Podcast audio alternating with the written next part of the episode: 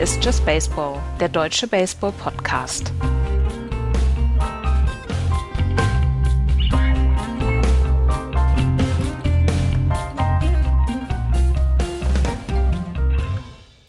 Und wenn du denkst, es geht nicht mehr, kommen von irgendwoher die, von irgendwo die St. Louis Cardinals her. Das habe ich jetzt schon wieder versaut. Herzlich willkommen zu einer neuen Ausgabe von Just Baseball. Hallo Florian. Hallo Andreas, hallo liebe Zuhörer und Zuhörerinnen. Ich hatte, ich hatte mir so einen schönen Spruch überlegt, aber gleich wieder versaut.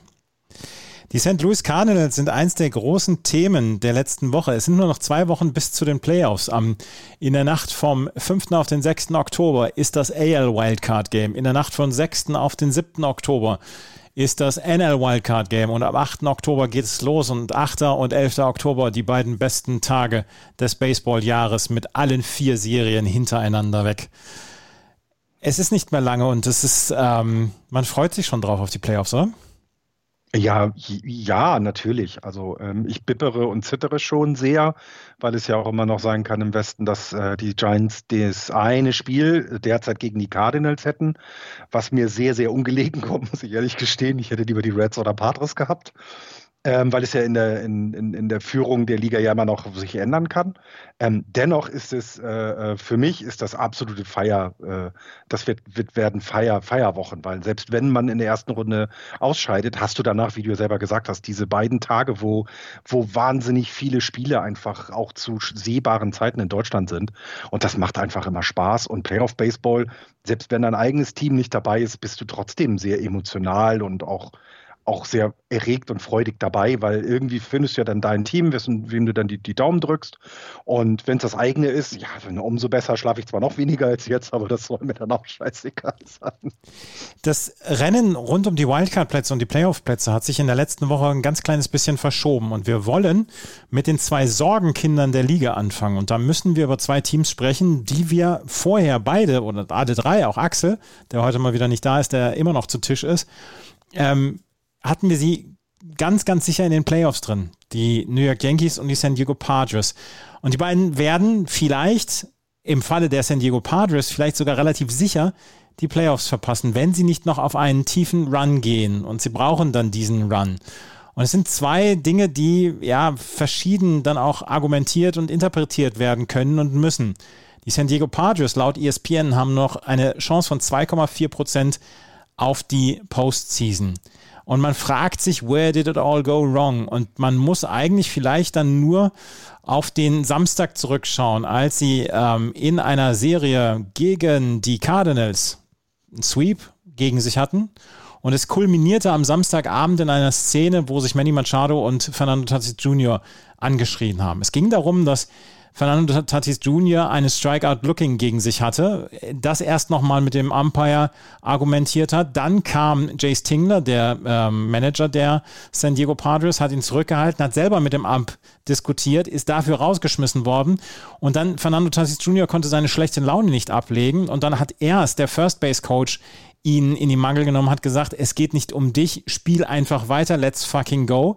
Und dann als äh, Tatis Jr. immer noch nicht Ruhe geben wollte, kam dann auch Manny Machado dahin, der so ein bisschen die Führungsrolle übernehmen möchte, der ja früher selber so ein bisschen ein komischer Typ war, aber inzwischen sagt, ich möchte hier eine Führungsrolle übernehmen und dann auch das Gleiche gesagt hat wie der First Base Coach der San Diego Padres. Und dann gab es ein kleines Shouting-Match der, der beiden gegeneinander. Sie mussten voneinander getrennt werden, konnten dann allerdings danach äh, zusammen Second Base und Short, äh, Shortstop und Third Base zusammen ja, besetzen. Ähm, es ist so ein bisschen der Höhepunkt dessen, was in den letzten Wochen los war bei den San Diego Padres, die in den letzten 33 Spielen 22, glaube ich, verloren haben.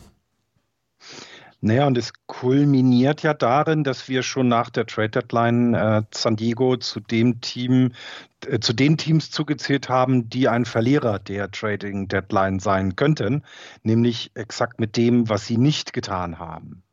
Ähm, die Schwierigkeiten der Patres waren ja deutlich auf dem Tisch. Man konnte ja genau sehen, ähm, was, was für Needs da sind und das war zum Beispiel das Starting Pitching. Man weiß, dass sie sich um Max Scherzer äh, bemüht haben und man sieht ja auch, wie ernst sie es gemeint haben, wenn man den Preis sieht, den die Dodgers für Max Scherzer bezahlt haben und auch noch für Trey Turner dann. Das war ein gemeinsamer Deal. Den Preis waren die Padres entweder nicht bereit zu bezahlen oder sie konnten nicht mitbieten.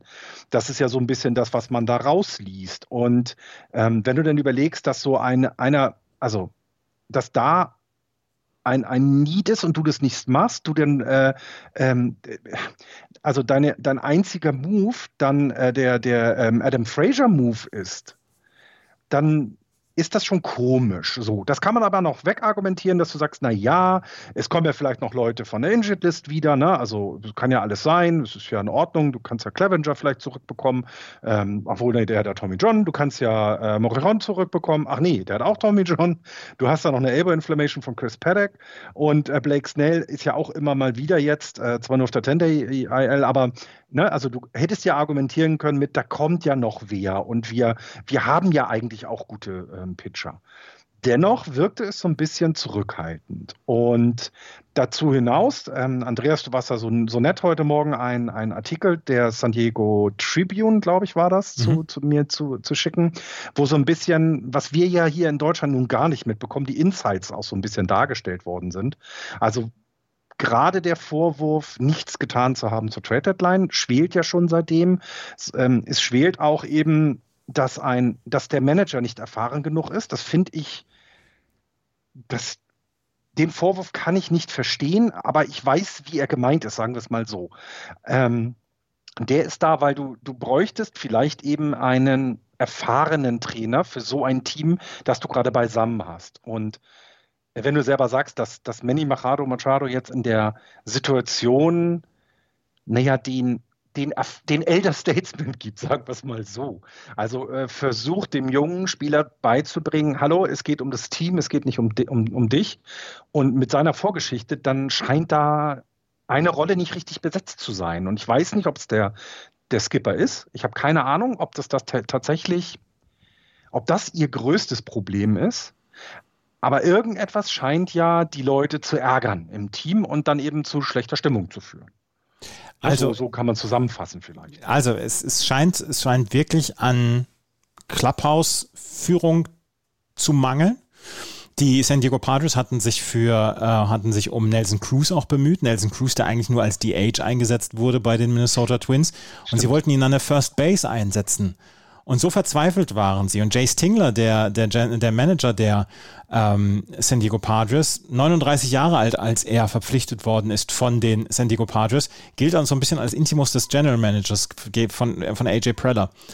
Und es gibt mehrere Personalien dort im Front Office beziehungsweise in der Mannschaft dann. Äh, der Larry Rothschild, der Pitching Coach, ist im August erst noch abgelöst worden. Und äh, die Spieler, sagt man, und das, das ist, darauf bezieht sich auch dieser Artikel vom äh, Padres, äh, vom, vom San Diego Tribune und auch ein Artikel auf, äh, von The Athletic, die haben beide, oder Spieler haben wohl gesagt, wir brauchen eine, einen erfahreneren Manager. Ein, einen Manager wie zum Beispiel Bruce Bochy, hätte das weggemanagt. Jace Tingler schafft es wohl nicht und er hat wohl das Clubhaus verloren.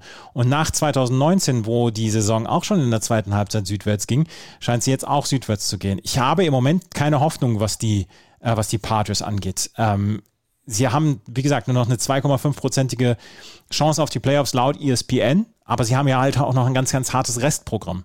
Sie können es noch schaffen, aber es sieht im Moment einfach nicht so aus. Blake Snell ist dann auf der, auf der Injury List noch. Jake Arrieta wird wahrscheinlich jetzt auf die Injury List gehen, den sie als letzten Monat verpflichtet haben, nachdem er released worden ist von den Chicago Cubs. Also sie haben auch relativ spät was getan.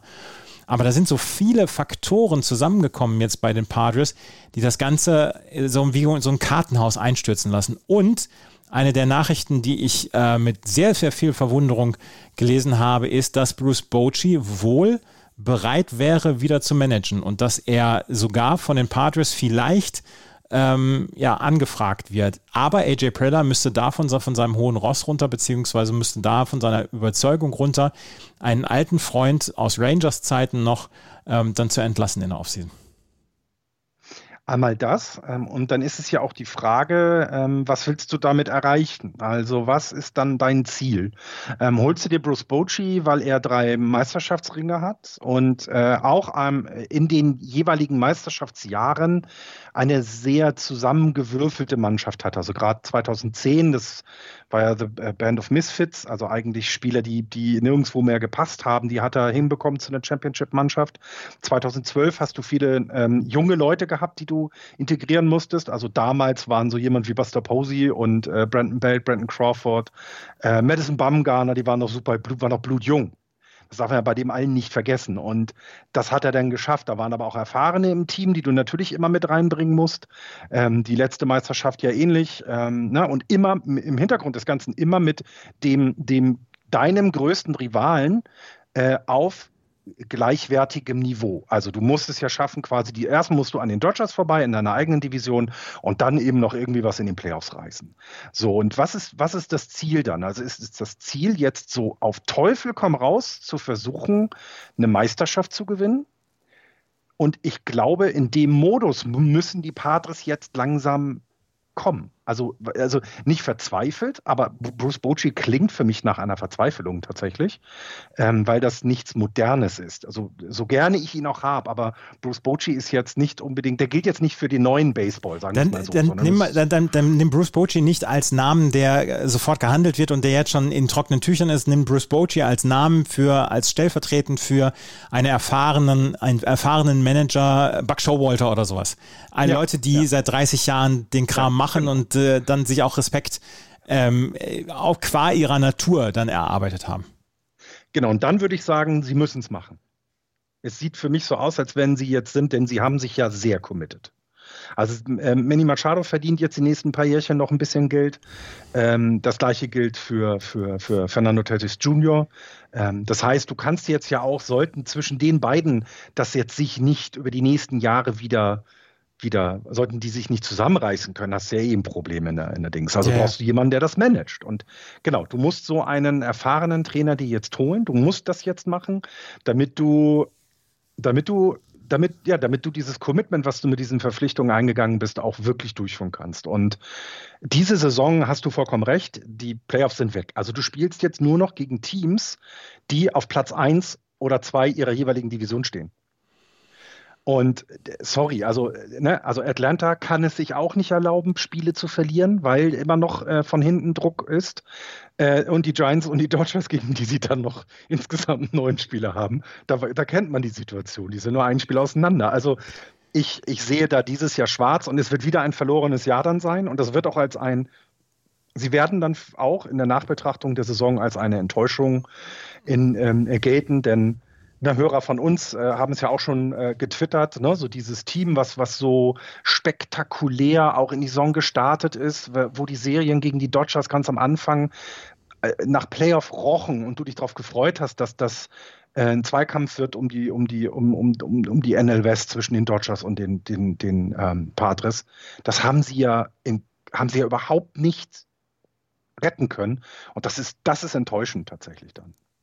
Ähm, wir haben Anfang April oder äh, Anfang Mai haben wir darüber gesprochen, wie aufregend diese Spiele zwischen den Los Angeles Dodgers und den San Diego Padres waren und wie das Playoff-Atmosphäre schon ausgeströmt hat und, und wie es einfach, wo alle gedacht haben, Alter, was ist das für Baseball, was sind das für fantastische Spiele? Und wir freuen uns auf 19 Spiele der beiden gegeneinander und äh, dann auch vielleicht in den Playoffs und so weiter. Und davon ist nicht so richtig viel übrig geblieben. Und das ist sehr schade. Und ich mag die San Diego Padres sehr gerne, aber was du vorhin gesagt hast, Adam Frazier als Trade, auch so eine Sache, die sehr kritisiert worden ist, weil jemand, der All-Star ist von den San Diego Padres, spielt auf der Second Base. Und was muss sich Jay Cronenworth gedacht haben, als er gehört hat, da wird jemand für meine Position verpflichtet, getradet. Und wir haben doch die, ja, den ja. Need woanders. Ja, und vor allem, genau, woanders. Und dann gibt, gab es ja auch noch das Gerücht, dass Eric Hosmer getradet werden ja, soll, genau. der im Clubhouse wohl sehr wichtig auch für die Mannschaft ist. Also ne, seine Leistung, äh, es ist ja immer das eine, was du an Leistungen bringst auf den Platz und das andere, wie du auch das Clubhouse zusammenhältst vielleicht. Und der gilt als einer, der das eher zusammenhält als auseinanderbricht. Ja. Und da gab es Gerüchte. Wird sowas gestreut, ist das, ist das immer, immer schlecht. Und jetzt na, wenn man das Ganze baseballtechnisch mal betrachtet, in den letzten 30 Tagen, äh, du guckst ja mal gerne auf die letzten 30 Tage, haben ja. die San Diego Padres ein Betting Average von 2,19. Ja, da läuft nichts ein mehr OPS, außer der Nase. Ein OPS von 6,28 und mit beiden Werten gehören sie zu den schlechtesten Teams der gesamten Liga. Mhm. Und das bei der Offensivkraft, die sie haben. Du hast sie alle gerade angesprochen. Und wenn das nicht zusammenkommt mehr, wenn, also wenn, ne, wenn, wenn das Pitching nicht klappt, das kann passieren durch Verletzungen, ein Pitcher hat mal schlechte Tage, das ist alles möglich, dann kriegst du doch bitte aber deine Offensive hin. Ja, vor allem mit den Offensivleuten, die man hat. Eben, Genau. Ne, und das schaffen sie jetzt gar nicht. Ich meine, als ich diese Statistik aufge aufgemacht habe und gesehen habe, dass sie in den letzten 30 Tagen das schlechteste Team OPS-mäßig in der gesamten Liga sind. Und da haben wir Graupen wie die Orioles und die Pirates und die was auch immer drin. Ja. Dann ist das einfach, dann haben sie dann, dann ist, was wir immer gesagt haben, es ist nicht nur wichtig, die, die neun besten Spieler äh, zu haben und dann vielleicht noch fünf gute Bankspieler, sondern es muss auch alles stimmen im Clubhaus. Und das scheint es bei anderen Teams so zu sein. Also wenn ich mir die Krisen zum Beispiel anschaue, die die Red Sox durchgegangen sind, vergleich das bitte mal. Da hörst du nichts aus dem Clubhaus und sie raufen sich dann irgendwie wieder zusammen. Übrigens derzeit in den letzten 30 Tagen das zweitbeste Team in der gesamten Liga, was OPS angeht. Mhm. Und das, das sind so Themen, die dann einfach Auswirkungen haben. Und da muss was gemacht werden und wie auch immer. Also das, ich glaube, das ist auch jetzt, ich meine, da steht schon kein Elefant mehr im Raum, sondern da steht eine Elefantenherde. Der, der Manager, der Manager muss weg. Ich glaube auch, dass der, äh, das dass der raus ist wie ein Milchzahn. Da bin ich auch sehr davon überzeugt, dass Jay Stingler diese Saison nicht überleben wird. Und, ähm, und ich hoffe einfach, dass er eine zweite Chance bekommt, wie andere Trainer, die aus, aus Teams äh, verjagt worden sind, wo sie nicht mit ihrer ersten Station den größten Erfolg haben. Ich erinnere da an Gabe Kepler, der in Philadelphia jetzt nicht so gut äh, gelitten ist von den Leuten. Ähm, hier in San Francisco wird er gerade gefeiert. Also es heißt ja nicht, dass Tingler ein schlechter Manager ist. Das glaube ich noch nicht mal. Ich glaube einfach, er ist nicht der, der jetzt zur richtigen Situation, wie die Part oder was die Patres brauchen. Ähm, das ist der halt wohl gerade nicht. Und da sind eben vielleicht etwas ältere. Also so ein Joe Madden oder sowas, das wäre doch jetzt einfach großartig. Der hätte, der hätte den, der hätte den Tatus Jr. wahrscheinlich einfach auf seine, er hätte ihn wahrscheinlich einfach auf die Reihe bekommen, auch ohne irgendwie um böse, der würde ihn ja nicht anmotzen oder sowas, sondern der kriegt das einfach qua seiner Erfahrung hin ja, da hätte es diese Situation wahrscheinlich nicht mehr gegeben. Also die San Diego Padres, sie sind am Anfang, die, das, das, das Contention-Fenster öffnet sich ja erst für die, für die San Diego Padres. Sie sind am Anfang, wir müssen hier keine Panik verbreiten, aber was diese Saison abgegangen ist, ist nicht selbstverständlich und ist nicht, ähm, ist nicht etwas, was wir jedes Jahr erleben. Und dass ein Team, was so hoch veranlagt ist, so talentiert ist, dann am Ende so auf dem Zahnfleisch geht und jetzt diese drei Spiele dann naja, nicht keine Chance hatte, aber diese drei Spieler dann so vor eine, vor eine Wand, so eine, vor eine Cardinals-Wand gelaufen ist und dann ja auch im letzten 30 Tagen so vor eine Wand gelaufen ist. Das ist schon erstaunlich und das wollten wir auf jeden Fall hier mit anbringen und äh, deswegen das als erstes Thema äh, bringen. Das andere Thema, das andere große Thema, das sind die New York Yankees, die nämlich auch drauf und dran sind, ihren Playoff-Platz zu vergeben. Sie haben noch Spiele gegen die Toronto Blue Jays, sie haben noch Spiele gegen die Boston Red Sox. Sie können also alles noch selber in der Hand haben, beziehungsweise sie können alles sich selber noch äh, selber in die Hand geben, aber sie spielen halt gegen Boston, gegen Toronto und gegen die Rays als die letzten neun Spiele und spielen jetzt gegen die Texas Rangers. Und sie haben aus den letzten 22 Spielen sieben gewonnen. Davor hatten sie, wir erinnern uns, eine 13-Spiele-Siegesserie, wo wir gesagt haben, ja, jetzt sind sie ja endlich auf Kurs. Und ich habe die ganze Saison, habe ich gedacht, ja, die brauchen eine Serie und dann ist es auf Kurs und dann ist alles gut und dann hauen sie alles kurz und klein. Was seitdem jetzt wieder passiert ist mit diesem 7 zu 15 aus den letzten 22 Spielen und das nicht gegen nur Spitzenteams, das müssen wir ja bei den Padres dann auch noch dazu sagen, die spielen ja quasi nur gegen Spitzenteams.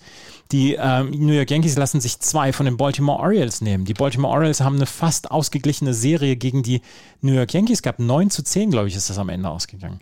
Das heißt, dass die New York Yankees mit ganz anderen Problemen zu kämpfen haben und einer Inkonstanz, die ihresgleichen sucht. Sie haben laut ESPN eine Playoff-Chance von 33, von 31,2 Prozent. Aber wenn jetzt selbst Garrett Cole, wie gestern zum Beispiel, rumgeschubst wird und wirklich rumgeschubst wird, ähm, wenn sie gegen Cleveland zwei Spiele lang überhaupt keine Chance haben, dann macht das schon Sorgen für Yankees-Fans, für die Yankees an sich und für ihre Playoff-Ambitionen.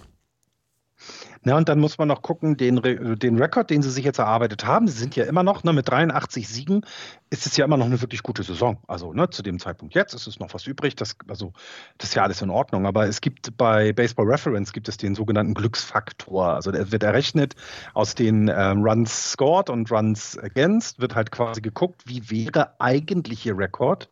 Und da stehen sie gerade bei plus sechs. Also das heißt, sie sind sechs Records besser, als die Statistiken, die die Baseball Reference da ansetzt, eigentlich aussagen könnte. Und ich, das ist zwar jetzt nichts wissenschaftlich Belegtes, aber es zeigt eben, dass bei den Yankees ähm, ja Dominanz fehlt, dass bei den Yankees diese Power fehlt ähm, oder auch dieses Next Man Up, äh, was wir 2019 zum Beispiel ja bewundert haben, dass also bei jedem ähm, jedem Verletzten einfach jemand nachgerückt ist, der dann die die ja die Leistung ohne Probleme ähm, ersetzen konnte und das fehlt ihnen gerade sehr. Sie sind alle nicht konstant genug und dummerweise aber nicht alle zur gleichen Zeit, sondern immer so ein bisschen unterschiedlich. Ne? Mal sind die einen gut drauf, dann ist der andere schlecht und ja, und das über so eine Saison ist dann nicht gut.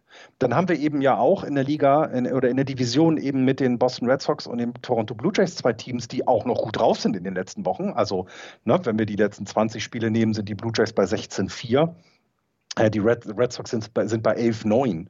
Also, das ist schon, das ist dann auch schon wiederum also das zeigt, dass da zwei Teams zum richtigen Zeitpunkt ihre Form beibehalten haben, wiedergefunden haben bei den Red Sox. Äh, bei den Blue Jays hat es ja auch gesteigert zu dem, was vorher war. Ja, und die Yankees haben den Lauf wohl zum, den Anlauf wohl ja zu früh genommen. Ne? Die sind zu früh aus, aus dem Windschatten und haben sich nach vorne gedrängelt und jetzt hecheln sie hinterher. Ich habe jetzt auch mal nachgeguckt na, nach den letzten 30 Tagen. Die äh, New York Yankees stehen auf Platz 21 im Average und ähm, on Base Percentage, auf Platz 17 im Slugging, wo wir dann ja auch immer sagen, sie hauen alles aus dem Stadion, aber auch nur auf Platz 17 im Slugging und am Ende dann auch auf Platz 17 dann im OPS. Und das ist einfach nicht gut genug. Und das sind einfach Dinge, wo man sagen muss, die New York Yankees haben viel zu viel liegen lassen durch inkonstantes Pitching, dann auch durch inkonstantes Hitting, weil das, was sie im Moment schlagen, bei allem Talent, was sie dann haben, das ist auch nicht gut genug. Und wenn man sich das einfach anschaut, was sie in den letzten, in diesem September gemacht haben, sie haben sich von den Blue Jays sweepen lassen. Gut, die Blue Jays sind heißer als die Sonne, aber vorher zwei gegen die Orioles verloren. Dann verlieren sie zwei von drei gegen die New York Mets. Dann gewinnen sie zwei von drei gegen die Baltimore Orioles. Aber auch da ist wieder ein Spiel dabei, wo sie verlieren 3 zu 2. Und dann verlieren sie zwei von drei jetzt gegen die Cleveland Indians, wo sie 22 Runs hinnehmen müssen. In, in zwei Spielen, wo in einem Spiel Garrett Cole auf dem Mount ist. Das ist einfach nicht genug. Und Aaron Boone, der, also ja, sein Team wie eine Löwenmutter verteidigt. Selbst der hat gesagt, ja, wir, wir müssen besser werden. Und wir müssen dann auch, ähm, insgesamt müssen wir dann auch ähm, eine Schippe drauflegen. Aber das, was die New York Yankees im Moment machen, ist abseits aller Verletzungsprobleme, die sie ja auch hatten in diesem Jahr und wo Leute wo Leute an den Starten mussten, beziehungsweise auch pitchen mussten und an den Schlag gehen mussten, die man vorher so noch nicht gehört hat.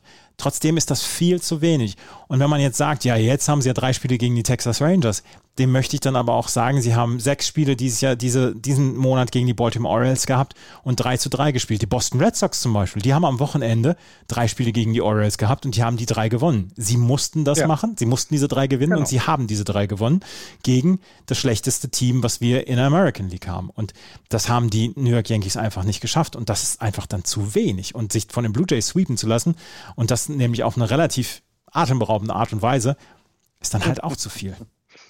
Ja, und es, ist, es, es hat sich ja auch, was, was ich auffällig finde, ist, dass du das Gefühl hast, ähm, da wird eine Mannschaft nicht weiterentwickelt. Also ähm, man, man kann ja zum Beispiel ganz genau sehen, dass die Boston Red Sox einen Weiterentwicklungsschritt gegangen sind. Da sind Spieler in diesem Jahr, haben sich in Statistiken verbessert. Und wenn du dann das aber guckst, also Giancarlo Stanton hat im September 19 Strikeouts, fünf Home Runs. Mhm. Äh, Aaron Judge hat 20 Strikeouts und sechs Home Runs. Ähm, es gibt wenig Spieler, die in, in diesen Statistiken sich einfach auch mal zusammenreißen und sagen, ich schwinge jetzt halt einfach nicht mehr nach allem. Vielleicht habe ich da noch weniger Homeruns, das kann passieren. Aber ich komme öfter auf Base, ich habe vielleicht ein viel, viel besseres On-Base-Percentage. Die On-Base-Percentage von den beiden ist unter 300 und das ist schlecht, das muss man einfach sagen. Unter 300 finde ich für das Kaliber, was die beiden sind, das ist einfach nicht erträglich. Ähm, DJ LeMeo ist da so ein bisschen der, der ja, der ragt da so ein bisschen raus und da merkt man eben auch, von denen haben sie halt nicht genug, ne, von solchen Spielern, sondern mhm. die haben eher die Spieler, äh, auch wie Joey Gallo. Joey Gallo kam ja schon mit irgendwie 800 Strikeouts in der ja. Saison äh, bei, den, bei den Rangers. Rangers, ne? Ja. Mhm. Und äh, hat jetzt auch wieder, ne? Er hat äh, sieben Home Runs geschlagen immerhin, aber 20 Strikeouts. Also auch sieben Walks nur. Also er hat dieses Home Run Walks to Strikeouts Ratio ist einfach immer noch bei diesen großartigen Offensivspielern viel zu schlecht und da passiert nichts. Und ich, und das verstehe ich nicht. Ne? Das, also, ist, das ist zu viel Hit and Miss. Äh, genau, und, und das verstehe ich nicht, ne? weil du kannst dich ja nicht immer darauf verlassen, dass deine Leute die Bälle aus dem, aus dem Stadion schlagen. Das, das geht nicht. Und deswegen musst du doch irgendwas mal verändern. Und das tun sie nicht anscheinend. Ähm, nun hast du selber auch gesagt, Verletzungen, na, also auch hier liebe Yankees-Fans, das ist jetzt hier kein Diss gegen Yankees, sondern es ist Versuch, ein Versuch der Erklärung. Sie hatten viele Verletzungen. Das war alles nicht gut. Das ist äh, völlig klar. Und sie mussten auch teilweise, wie du selber gesagt hast, gerade im Starting-Pitching, haben sie ja nicht das ganze Jahr über die besten Pitcher immer auf dem Mount gehabt. Alles gut. Aber solche Kleinigkeiten, da musst du doch mal anfangen. Und das sehe ich da noch nicht. Und deswegen ja, also die, die, die Yankees haben nun mal eine bessere Ausgangssituation, glaube ich, als die, als die Padres. Ne? Also auch die Wahrscheinlichkeit, mhm. die Playoffs zu erreichen, wird ja von ESPN und auch von MLB.com also wesentlich höher angesetzt. Ja, weil sie halt auch noch die Spiele gegen die direkten Konkurrenten haben. Genau, aber es müsste doch jetzt ein wahnsinniger Leistungsschub kommen auf allen Seiten des Balles, damit es dann klappt. Und das sehe ich im Moment noch nicht. Aber vielleicht sehe ich es auch wieder zu negativ aufgrund der vielen Niederlagen, die sie jetzt gerade kassiert haben. Sie haben es ja auch schon mal andersrum gezeigt. Also ja, ja, wenn sie jetzt die letzten zwölf Spiele gewinnen, die sie jetzt noch haben, äh, wie viel haben sie jetzt noch? Da, da, zwölf Spiele, genau. Zwölf Spiele haben sie noch. Wenn sie die jetzt gewinnen, dann sind sie auf jeden Fall in den Playoffs. Sie, und sie haben eine 13-Spiele-Siegeserie dieses Jahr schon hingelegt. Aber sie müssen es genau. dieses Mal gegen bessere Teams dann auch noch auf, hinkriegen. Genau, äh, richtig richtig, das sehe ich auch so. Und vor allem, sie kommen ja dann, und das darf man bei dem allen nicht vergessen, schaffst du diesen zweiten Wildcard-Platz, hast du nur einen Playoff-Spiel erstmal. Mhm. Und das kann dann sofort vorbei sein. Und ich habe überhaupt, also das ist ja auch meine allergrößte Sorge, ist ja, dass die Giants Zweiter werden, weil ich glaube. Du wolltest nicht mehr jammern. Nein, nein, ich jammer nicht. Ich sage, die größte Sorge ist, äh, in dieses, dieses, dieses eine Spiel zu gehen, weil ein Spiel kannst du gegen Playoff-Contender immer verlieren. Mhm. Das ist normal. Das mhm. ist noch nicht mal was Schlechtes, noch nicht mal was Schlimmes. Ähm, aber eine Serie gegen die Giants zum Beispiel zu gewinnen, ist in diesem Jahr einfach schwierig. Und deswegen hätte ich lieber ein paar Spiele mehr und nicht nur dieses eine.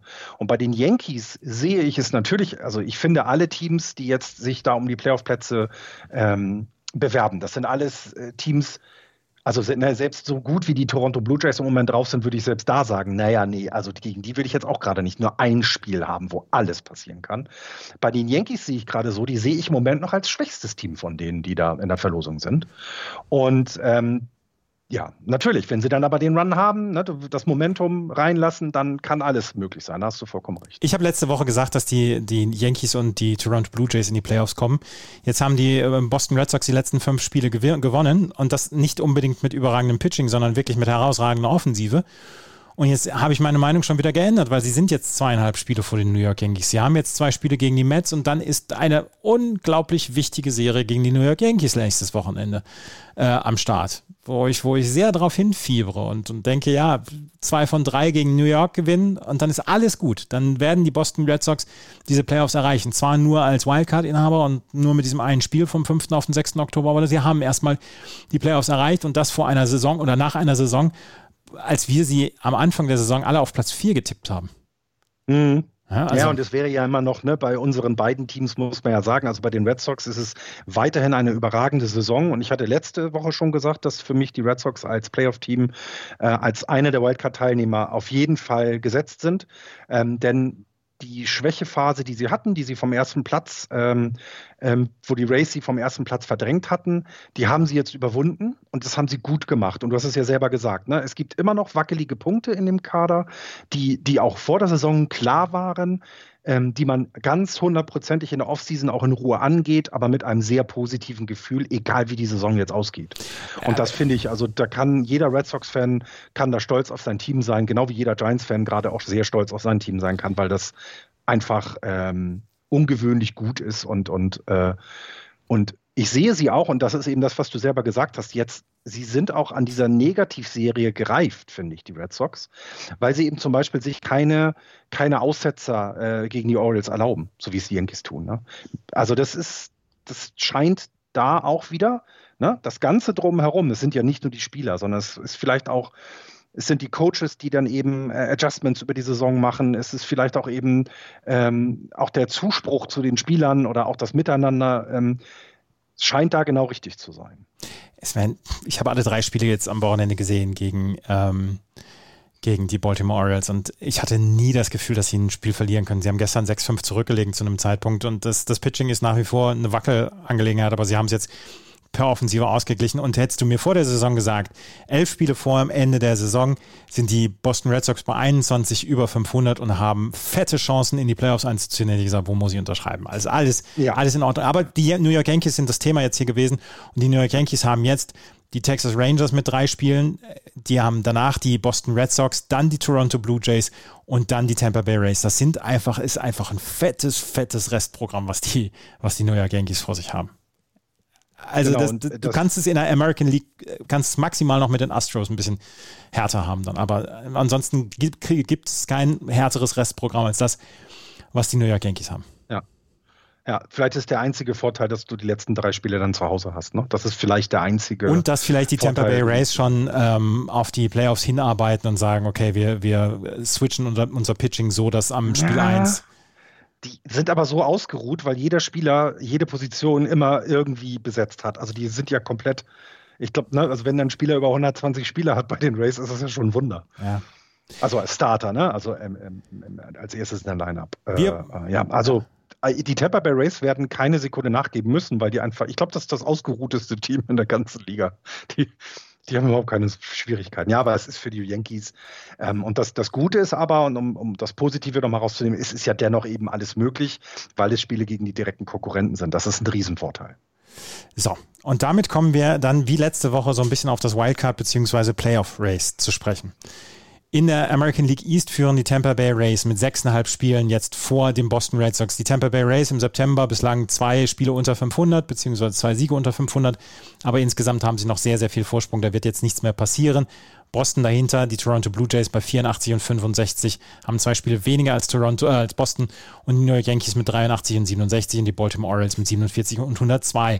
In der American League Central sind die Chicago White Sox so gut wie qualifiziert. Ähm, sie haben elf Spiele Vorsprung vor Cleveland. Detroit ist dann weiter dahinter, die Kansas City Royals und die Minnesota Twins im Moment auf Platz 5. In der AL West sind die Houston Astros so gut wie qualifiziert. Sie haben sechs Spiele Vorsprung vor den Oakland A's, dahinter die Seattle Mariners, die LA Angels und die Texas Rangers. Und das Wildcard-Rennen, das spielt sich ein bisschen anders ab. Im Moment den ersten Wildcard-Platz haben die Boston Red Sox, nachdem sie die letzten fünf gewonnen haben. Ein Spiel Vorsprung vor den Toronto Blue Jays, die haben zwei Spiele, wie gesagt, weniger, haben die gleiche Loss-Statistik, zwei Siege weniger. Dahinter die New York Yankees, anderthalb Spiele im Moment hinter den Toronto Blue Jays die Oakland A's mit zwei Spielen Rückstand und die Seattle Mariners mit vier Spielen Rückstand. Ich glaube, ich glaube, dass wir die Seattle Mariners so langsam aus dieser Verlosung rausnehmen können, was die Playoff-Chancen angeht. Oder siehst du das anders? Nein, es sind auch, wenn man das sieht, also sie haben zwar immer noch eine zweistellige äh, Anzahl an Spiele äh, Elimination Number für das Wildcard-Rennen. Also es ist noch nichts entschieden, dass man jetzt sagen könnte, ja komm, doch zwei Niederlagen sind sie raus. Nee, das ist zwar noch so, aber bei den Mariners ähm, müssten sie ja auch erstmal noch zum Beispiel an den eigenen Divisionsrivalen Oakland vorbeikommen. Ähm, das glaube ich nicht. Ich glaube, da ist Oakland dann auch stärker in dieser Saison und deswegen würde, wenn jemand aus der Division noch dazukommen sollte in das Rennen und richtig eingreifen sollte, dann wären es wirklich die Oakland A's. Bei Seattle sehe ich das nicht. Ja, die Oakland A's und die Seattle Mariners haben jetzt sieben Spiele in den nächsten zehn Tagen gegeneinander und dann haben sie die restlichen sechs Spiele gegen die LA Angels. Also sie haben noch zwei Gegner, die Seattle Mariners, aber ihre Chance wird von CBS Sports, nicht ESPN, ich rede mal von ESPN, es ist CBS Sports, auf unter einem Prozent ähm, mhm. betitelt. Die Seattle Mariners im Moment auf, bei 80 und 69 davor. Die Oakland A's mit 82 und 67. Ähm, die Oakland A's, wie gesagt, siebenmal spielen sie noch gegen Seattle. Damit könnten sie noch eine ganze Menge Grund machen. Und Toronto, New York und Boston spielen alle gegeneinander noch. Ähm, es ist eine. Sehe ich nicht. Ja, ich, ist eine rechnerische Sache, glaube ich. Ich sehe das nicht. Laut CBS Sports haben die Oakland A's eine Chance von 7,3 Prozent auf die Playoffs. Ja, klar, aber ja, ich sehe es nicht, dass die da noch reinrutschen. Das glaube ich. Ich glaube es einfach nicht. Können wir trotzdem sagen, dass, können wir trotzdem sagen, ähm, die Seattle Mariners, hoffentlich werden sie eine, eine normale, beziehungsweise eine Saison von über 100, 500 abschließen. Das sollte eigentlich jetzt klappen. Zwei Siege brauchen ja. sie dafür noch. Können wir trotzdem sagen, dass die Saison der Seattle Mariners dann ein Erfolg ist? So lange immer noch im Gespräch geblieben, äh, mit äh, ohne, ohne den Superstar, sage ich es mal so. Ähm, ne, wenn du da mal guck, guck nach Los Angeles in der gleichen Division, ähm, dann, dann hast du da ein Team, wo äh, zwei Superstars eigentlich die Nachrichten schreiben. Das hast du bei Seattle nicht. Sie sind trotzdem oben immer dabei geblieben. Äh, definitiv eine positive, gute Saison und darauf ähm, kann eben, können sie auch, glaube ich, gut aufbauen für die nächsten Jahre mit der Schwierigkeit, dass sie immer Ne, du hast die Astros und die Ace und jetzt vielleicht ja vielleicht auch irgendwann mal die Angels. Das ist sowieso schwierig in der Division, da eine Wachablösung zu finden.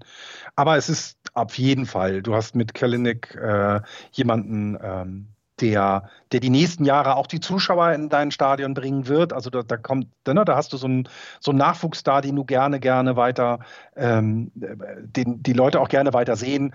Ähm, ja, und Genauso wie Logan Gilbert. Logan Gilbert auch ein Rookie. Die beiden haben gestern so ein bisschen dafür gesorgt, dass die Seattle Mariners gegen die Kansas City Royals gewonnen haben. Und ähm, dann haben sie auch gesagt, ja, das ist so ein bisschen der Blick in die Zukunft. Jerry Candlenick, der am Anfang der Saison, als er hochgekommen ist, große Probleme hatte, sich aufs Pitching der in der Big League einzustellen und der dann wieder zurückgestuft worden ist, wo sie gesagt haben, ja, der braucht einfach noch ein paar At-Bats in der Triple A, bevor er dann hier wieder helfen kann. Und jetzt in den nächsten letzten Wochen und Monaten, ich habe jetzt auch nochmal auf die letzten 30 Tage geguckt bei Candlenick, das ist besser geworden. 2,38er Betting Average, 2,87er on Base Percentage. Das ist noch nicht das, wo du sagst, das ist der Super Rookie und das ist der Randy Arena oder das ist der Wanda Franco. Aber ähm, es ist ein Blick in die Zukunft und ich glaube, wir können die Saison für die, ähm, für die Seattle Mariners als Erfolg werten und 2023 werden sie dann auch das All-Star-Game haben und vielleicht haben sie dann ja schon Jared Kelly als All-Star dann. Stimmt, stimmt. Das wäre natürlich auch schön. Ja, und mit Kikuchi ja auch jemanden, der denn das Pitching vielleicht dann auch weiter trägt, ne? Auch eben alles noch ähm, immer, immer noch im Aufbau.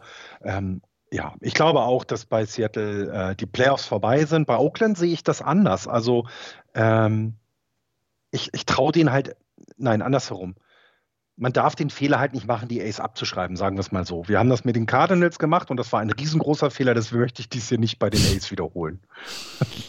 Die Ace haben die letzten fünf Spiele gewonnen. Und ich habe es gerade eben schon gesagt, sie haben noch sieben Spiele gegen die Seattle Mariners. Und jetzt muss ich nochmal gerade nachgucken, gegen wen sie die anderen Serien haben. Also jetzt ist eine, sieben, eine Vier-Spiele-Serie gegen die Seattle Mariners, dann gegen die Houston Astros, dann wieder gegen die Seattle Mariners.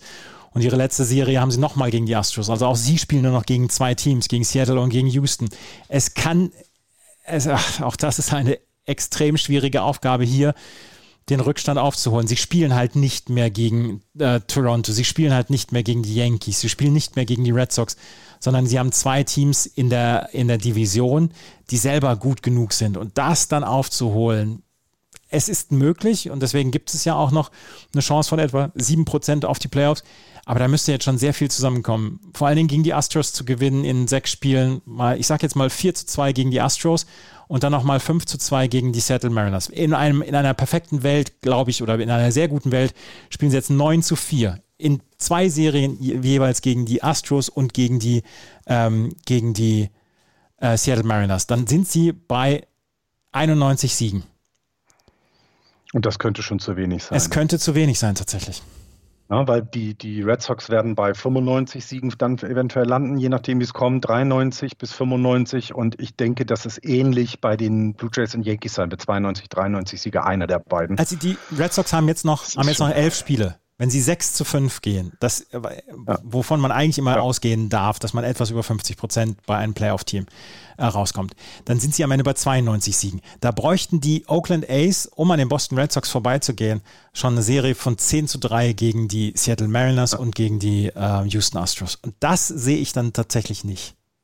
Deswegen, deswegen glaube ich eben auch, dass es sich wirklich auf diesen Dreikampf aus der ähm, American League East ähm, ähm, hinzuspitzen wird. Ähm, da ist es eben alles noch möglich, das hat man ja auch schon erwähnt. Da sind sie eben noch so dicht beieinander ähm, und deswegen, ich würde die Ace rausnehmen, aber ne, man weiß ja, ähm, ich, ich möchte es nicht zu laut sagen, weil ähm, ich hatte eigentlich gehofft, dass auch ein Team im Westen nichts mehr mit dem Playoff zu tun hat und es trotzdem hat. Also man weiß ja nie. Ja, man und weiß wenn nie. du dann wiederum zehn, stell mal vor, du gewinnst zehn von den 13, dann ist das Momentum absolut auf deiner Seite. Und dann gehst du auch als einer, ne, also du gehst ja sowieso, glaube ich, als Team, das in die Playoffs noch so als letztes Wildcard-Team reinrutscht, gehst du ja eh immer mit einem eher positiveren Gefühl rein, habe ich so das, ne? So, das ist so dieses, die haben dann eben schon die letzten Serien gespielt, als wenn es ein, dass sie jedes Spiel gewinnen müssen, dass es da kein Zurück mehr gibt. Und das kann natürlich dann auch nochmal für ein Momentum sorgen, aber rechnen wir sie mal raus. Also von mir aus können wir sie gerne rausrechnen. Ähm, die New York Yankees haben auch ein schweres Restprogramm. Bleiben wir bei den Toronto Blue Jays. Die Toronto Blue Jays haben eine sehr, sehr gute Phase jetzt gehabt in den letzten Wochen, wo sie sich dann wieder range, äh, range ja nicht zeckt haben, aber sie haben sich rangespielt an die großen Teams und in die Playoff Wertung. Und sie sind jetzt bei 84 und 65, haben die letzten beiden Spiele gewonnen und haben jetzt eine Serie bei den Toronto Blue Jays, äh, bei, bei den Tampa Bay Rays. Und wie die ähm, wie die Toronto Blue Jays das gemacht haben, unter anderem mit einem José Berrios, der in den letzten Wochen hervorragend gepitcht hat, der gesagt hat, ich habe ein bisschen was in der Pitching Motion geändert, ich musste ein bisschen zurück zu den Basics und äh, er hat es jetzt hinbekommen. Dazu dann eine Saison von Vladimir Guerrero Jr., der auf jedem MVP-Zettel stehen würde, gäbe es nicht Shohei Otani. Ähm, mhm. Die haben äh, mit Marcus Simeon, die haben mit George Springer, mit, mit ähm, Josh Donaldson, haben sie so gute Leute und das klickt einfach jetzt in den letzten Tagen und Wochen. Und das ist etwas, was mich massiv beeindruckt bei den, ähm, bei den Toronto Blue Jays und was sie für mich auch zu einem unglaublich gefährlichen Gegner, wenn sie in die Playoffs kommen sollten, in den Playoffs machen würde. Da ist, ähm, da ist ja auch der Aufschwung nicht eine kleine, ein kleiner Aufschwung gewesen, wo wir, wie wir es mal gesagt haben, bei den Yankees, sondern bei den Blue Jays ist es ja länger anhaltend gewesen. Und ich hatte auch eher erwartet, dass das ja doch teilweise sehr junge Team so in diesen Slump kommt, ne? dass du also dass du gerade Richtung Ende und, und dann, dann sind da die Yankees und da sind da die, die, die Red Sox, die einfach nicht aus dem Weg gehen wollen. Und dann hast du auch noch die Rays da ganz oben, dass du so ein bisschen auch den Bock verlierst, sag ich mal. Ne? Gerade als junger Spieler vielleicht auch die Ernsthaftigkeit nicht mehr nimmst, sondern nur noch auf deine Statistiken guckst. Sagen wir es mal so, wie es ist wie es dann auch sehr gerne mal sein kann, gerade bei Teams, die so viele junge Spieler haben. Aber hier habe ich das Gefühl gar nicht. Also ich, alle Spieler, die man hört und die man sieht, das hat nichts mit eigenen Statistiken zu tun, was da gemacht wird. Also die MVP-Saison von Guerrero Jr. hat nichts damit zu tun, dass er das unbedingt machen wollte, sondern er möchte seinem Team helfen. Und das finde ich überraschend. Ich hätte nicht gedacht, dass die Blue Jays schon so weit sind. Ich hatte sie zwar vor der Saison als Sieger der Division äh, gewertet, aber auch wieder nur, weil ich den Race ja, ich werde nie wieder die Race nicht auf eins tippen. Ich glaube, das ist völliger Quatsch, das nicht zu tun. Ähm, das ist das eine. Und das andere ist eben, was du ja selber auch gesagt hast, selbst das Pitching, was man bei den Blue Jays ja immer so ein bisschen äh, noch als einer der Schwachpunkte gesehen hatte, das funktioniert hier auch eben sehr gut. Ne? Und das, das finde ich eben sehr erstaunlich und das finde ich auch gut. Es macht auch Spaß. Ähm, ich glaube aber auch ein Knackpunkt in der Saison war ja, dass sie endlich wieder nach Hause durften. Also äh, ich hatte jetzt beim MLB Network ein etwas längeres Interview mit Bobby Schett gehört und der hat ganz klar gesagt, das war schon sehr wichtig, dass du in deiner gewohnten Umgebung bist, dass du in deinem, dass du deine Kabine hast, dass du auch weißt, ich kann da meine Uhr liegen lassen, die ist morgen immer noch da, dass ich, ähm, dass du die Leute, die du eben die letzten Jahre da auch kennengelernt hast, wieder siehst. Ne? Das ganze Team drumherum ist ja auch wichtig. Und, ich, äh, und, und vor allem eben auch, dass du vor deinen Zuschauern spielst, die ja nun auch wahnsinnig drauf gewartet haben. Und deswegen, ähm, das kann auch ein Knackpunkt sein. Äh, und deswegen glaube ich auch, dass sie bis zum Ende durchziehen, um, den, äh, um das Heimrecht zu haben in, in, äh, in der, in der Wildcard-Serie. Tja, dass, du, dass sie das Heimrecht bekommen. Naja, wenn sie vor dem anderen sind, ja. Ja, ja, wenn sie vor dem anderen sind, genau. Ja. Genau. Also deswegen, also die werden alles dafür tun, weil ich glaube, das macht für beide Teams, je nachdem wer reinkommt, ob nun die, äh, also ob sie, ob die Toronto oder auch New York, das macht viel aus. Ob du zu Hause spielst oder ob du in Boston spielst. Ja, klar. Es ist da absolut, absolut. Aber sie haben jetzt dann auch ein schwieriges Restprogramm. Sie haben jetzt die Tampa Bay Rays drei Spiele, dann gegen die Minnesota Twins vier Spiele, ist okay. Dann gegen die New York Yankees drei Spiele und dann am Ende nochmal gegen die Baltimore Orioles drei Spiele. Ähm, ich sage jetzt mal, gegen die Twins und gegen die Baltimore Orioles geht es 5-1 aus. Dann haben sie äh, die Tampa Bay Rays und die New York Yankees machen sie 3-3 raus. Dann sind sie bei 8 zu 4. Dann haben sie am Ende ein, äh, eine Bilanz von 92 Siegen auch wieder. Auch dann, sie haben auch 92 Siege. Die Boston Red Sox wären bei 6 zu 5 bei 92 Siegen. Ähm, Wie ist denn die, äh, na gut, nee, ein Entscheidungsspiel würden sie ja, würde es denn, wenn es jetzt ein Three-Way-Tie geben würde, das ist ja, das wäre spannend. Ja, im Spiel 103. Nee, aber ich weiß gar nicht, ja. wie die Bilanz der Toronto Blue Jays gegen die Boston Red Sox im Moment aussieht. Ich gucke gerade mal nach, weil Mach das, das ist nämlich, ne, das war, äh, das ist tatsächlich, glaube ich, weil das eben, weil sie noch so viele Spiele gegeneinander haben, ist die Chance, ne, dass, dass die sich alle gegenseitig jetzt noch mit die Siege wegnehmen. 9 zu 10 haben sie die Serie verloren gegen die ähm, äh, Red Sox. Und gegen New York liegen sie derzeit 10 zu 6 vorne, das heißt, die Serie ist gewonnen. Mhm. also für die Yankees aber auch irgendwie. Äh, und äh, also ich ich meine jetzt mal ganz ehrlich, ich möchte das euch nicht zumuten, dass wir ein Three-Way-Tie haben, aber das wäre natürlich, gerade in dieser Division, das wäre ja herrlich. Das wäre ja wirklich herrlich, so ein 163. und 164. Spiel vielleicht, das hätte was. Ja, das also kann ich mir auch ganz, groß, ganz großartig vorstellen. Florian. Sorry, aber weil es dann halt auch so eng ist und mhm. in der gleichen Division. Ne? Ja, ja, das, das, ist, also, äh, das ist schon. Das wäre, wäre fantastisch. Wäre Ach, guck mal, Wäre das heißt, großartig. die Yankees, die Yankees hätten, egal wie es kommt, immer nicht das Heimrecht in einem Entscheidungsspiel, mhm. weil die Serie, äh, weil die Boston haben die Serie, äh, Boston hat die Serie gegen die Yankees äh, in der Saison gewonnen und Toronto auch. Das ist auch schon wieder ja, bemerkenswert dann. Ne? Ja, es wäre wär total toll. Es wäre total toll, nochmal zwei. Ähm, es wäre total toll, das nochmal zwei Spiele zu haben. Ja, ja, also ich ja. Nein, ich will, nein, ich will es euch nicht wünschen und ich, äh, ich denke auch, dass sich da, da wird es sich entscheiden und die beste Ausgangslage hast du, glaube ich, äh, derzeit äh, als Red Sox-Fan, glaube glaub ich einfach, weil du diese zwei Spiele, du kannst es dir eben auch mal erlauben, ein Spiel zu verlieren. Du bist nicht sofort ähm, weg, vom, weg aus dem Rennen, sondern du, da braucht es noch etwas und ähm, das ist für mich die beste Ausgangslage und rein vom Momentum her muss man dann halt sehen, dass im Moment die Blue Jays einfach ähm, dass sie da auf jeden Fall vorne stehen, obwohl jetzt ja mit äh, Yutin äh, Rio jemand auf die, der wurde auf die 10-Day-EL gesetzt. Genau. Mhm. Na, das ist, aber sie hoffen, dass es nur ein Start ist. Aber sie hoffen, dass es genau. nur ein Start ist. Genau, das wäre, das wäre ja auch, wäre ihnen ja auch zu wünschen. Denn ganz ehrlich, ich möchte, dass die Mannschaften mit ihren besten Teams in die Playoffs gehen. Das ist einfach immer, das möchte man dann auch als Fan sehen und äh, Wer erreicht die Playoffs? Machen es Boston und Toronto oder kommen die Yankees dann mit rein? Ich hatte, glaube ich, letztes Mal Boston und Toronto. Letzte Woche habe ich Boston und Toronto gesagt, meine ich. Und ich bleibe auch dabei, weil ich bei den Yankees fehlt mir das irgendwie. Äh, dieses etwas derzeit. Äh, Joey Gallo ist ein bisschen besser ge geworden, also der im September auf jeden Fall besser geschlagen als davor bei den Yankees insgesamt.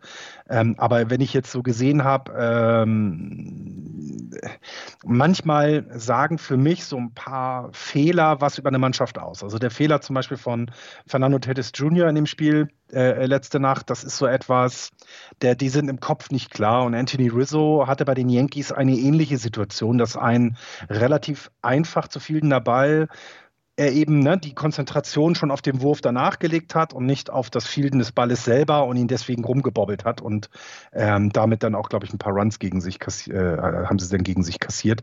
Das zeigt so ein bisschen, dass, die, dass der Kopf nicht so frei ist, wie es vielleicht eben jetzt bei den Blue Jays der Fall ist. Deswegen sehe ich die Blue Jays einfach vorne derzeit. Das Momentum sagt das gerade. Ja, ich habe letzte Woche gesagt Toronto und Yankees, aber von den Yankees bin ich jetzt nicht mehr ganz so überzeugt. Deswegen sage ich jetzt auch, Boston und Toronto werden die Playoffs erreichen. Wir werden sehen. Zwei Wochen sind es noch. In der National League haben wir ein vielleicht nicht mehr ganz so interessantes Rennen. Also wenn wir auf die Standings gucken in den Divisionen, die Atlanta Braves sind noch dreieinhalb Spiele vor den Philadelphia Phillies und die New York Mets sind sieben Spiele dahinter. Ähm, Philadelphia hat in den letzten zehn Spielen ein Spiel aufgeholt gegenüber den Atlanta Braves. Das ist noch nicht durch das Thema. 77 und 70 und 76 und 73. In der NL Central sind die Milwaukee Brewers schon qualifiziert. Sie haben auf jeden Fall einen Wildcard-Platz sicher und jetzt übermorgen oder so weiter werden sie äh, die Central dann auch gewonnen haben mit 91 und 58 und haben dann zum vierten Mal hintereinander die Playoffs erreicht, zum achten Mal in der Franchise-Historie und sie haben sogar noch eine Chance, das erste Mal in der Franchise-Historie 100 Siege zu schaffen, wenn sie jetzt neun Spiele noch gewinnen sollten aus den nächsten 13 Spielen. In der ähm, NL Central haben sich die St. Louis Cardinals auf einmal aufgemacht mit acht Siegen hintereinander jetzt, 79 und 69 und stehen auf Platz zwei. Dahinter die Cincinnati Reds, die Chicago Cubs und die Pittsburgh Pirates. Und im Westen haben wir nach wie vor das Gigantenrennen, das müssen wir ja auch einfach mal so sagen, zwischen den San Francisco Giants und den LA Dodgers. 97, 53 für die Giants 96 und 54 für die LA Dodgers. Dahinter San Diego 76 und 73, über die haben wir eben gesprochen. Die Colorado Rockies 70 und 79 und die Arizona Diamondbacks schon bei 101 Niederlagen, 48 Siege. Ich möchte eine Geschichte, bevor wir über alles andere sprechen, möchte eine Geschichte von gestern ansprechen.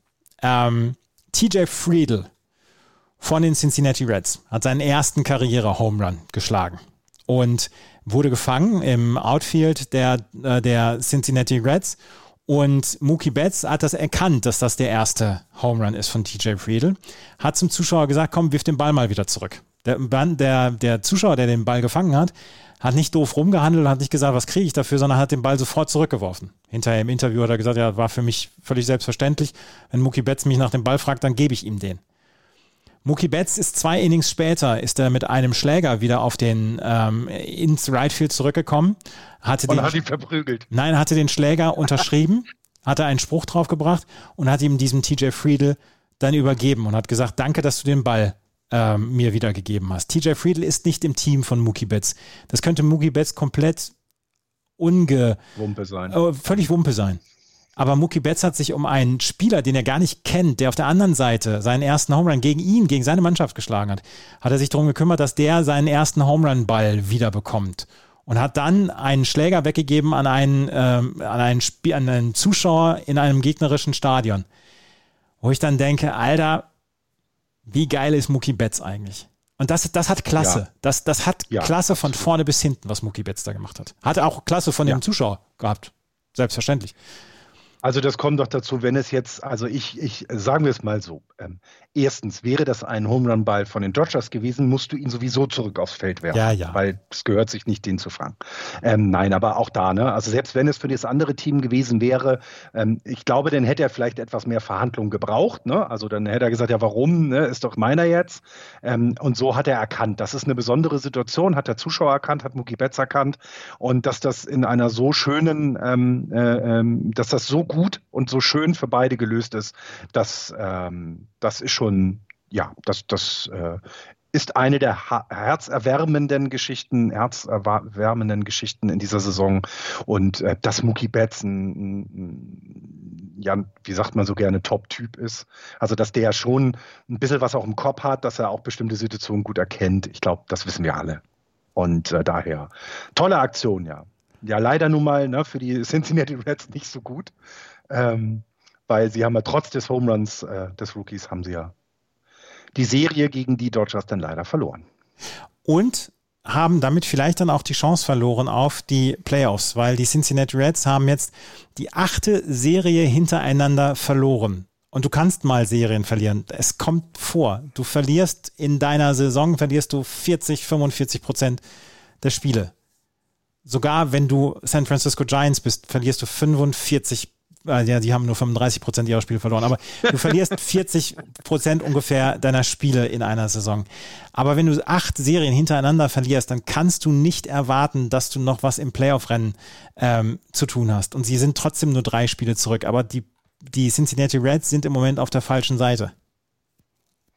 Der, ja, und ähm, man hatte es ja schon, also man hatte ja schon gehofft, dass es dann, ähm, sie hatten ja eine Serie, wo das so ein bisschen besser war, wo sie ähm, ne, auch mal wo, wo, ja, was einfach besser aussah dann. Und das ist jetzt leider wieder vorbei. Und sie spielen halt jetzt noch, sie haben kein, kein schwieriges Programm mehr, will ich jetzt mal sagen. Sie haben noch Milwaukee gegen sich äh, siebenmal. Ähm, Ach Quatsch, das sind die Cardinals, Entschuldigung. Äh, ich hatte jetzt auf die Cardinals geguckt. Oh Gott, ich habe so viel Angst vor den Cardinals. Ich will mir die Reds angucken und klicke auf die Cardinals. Stell dir das mal vor. Ähm, nein, die Reds hatten ja mal kurzzeitig den Weg äh, in die Playoffs wiedergefunden. Ne? Er war ja mal verloren, sie haben ihn wiedergefunden, aber derzeit sieht es tatsächlich nicht gut aus für sie. Ähm, und sie spielen eben nicht mehr gegen die Cardinals zum Beispiel auf, wo man ja ein bisschen aufholen könnte. Und daher ist es wohl dann leider mit den drei Spielen zurück. Und es ist einfach jetzt noch sechs Spiele gegen die, gegen die Pirates, vier Spiele gegen die Nationals und zwei gegen die White Sox. Also alles Teams, für die es um gar nichts mehr geht. Bei den White Sox ist ja alles äh, safe. Trotzdem sehe ich nicht, dass die, die müssten ja jetzt schon eigentlich alles gewinnen.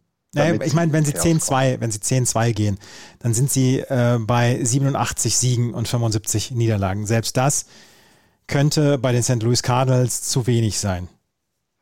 Die brauchen ja nur acht Gewinne, um den gleichen Rekord zu haben. Ja, ja genau. genau. Ja, das sehe ich auch. Und ähm, äh, ich finde es halt krass, ähm, dass also dass sie die Konstanz leider nicht zeigen konnten in diesem Jahr. Das finde ich schade, nicht krass, sagen wir so. Ich finde es schade, ähm, denn äh, das war ja schon, finde ich, ein sehr, eine sehr vielversprechende Saison. Ich, auch hier würde ich, äh, glaube ich, kann jeder in den, ähm, in, also jeder im Front Office der, der Reds wird, wird die Saison auch als eine erfolgreiche abhaken. Ich glaube nicht, dass es da irgendwelche Dinge gibt und du hast genug, auf dem du aufbauen kannst, auch für die nächsten Jahre. Alles, alles gut. Aber es sah halt zwischendurch einfach dann zu gut aus, gerade Richtung Ende, ne, wo du dann die Padres überholt hattest und selber den Wildcard-Platz mal, äh, zwar auch nicht mit viel äh, Spielen Vorsprung, aber du hattest ihn ja mal. Und dann das zu verlieren, das ist dann blöd, tatsächlich. Ähm, ähm, aber es wird ja die Spieler werden da ja entsprechend die Erfahrungen äh, sammeln jetzt und die dann in die nächsten Jahre mitnehmen.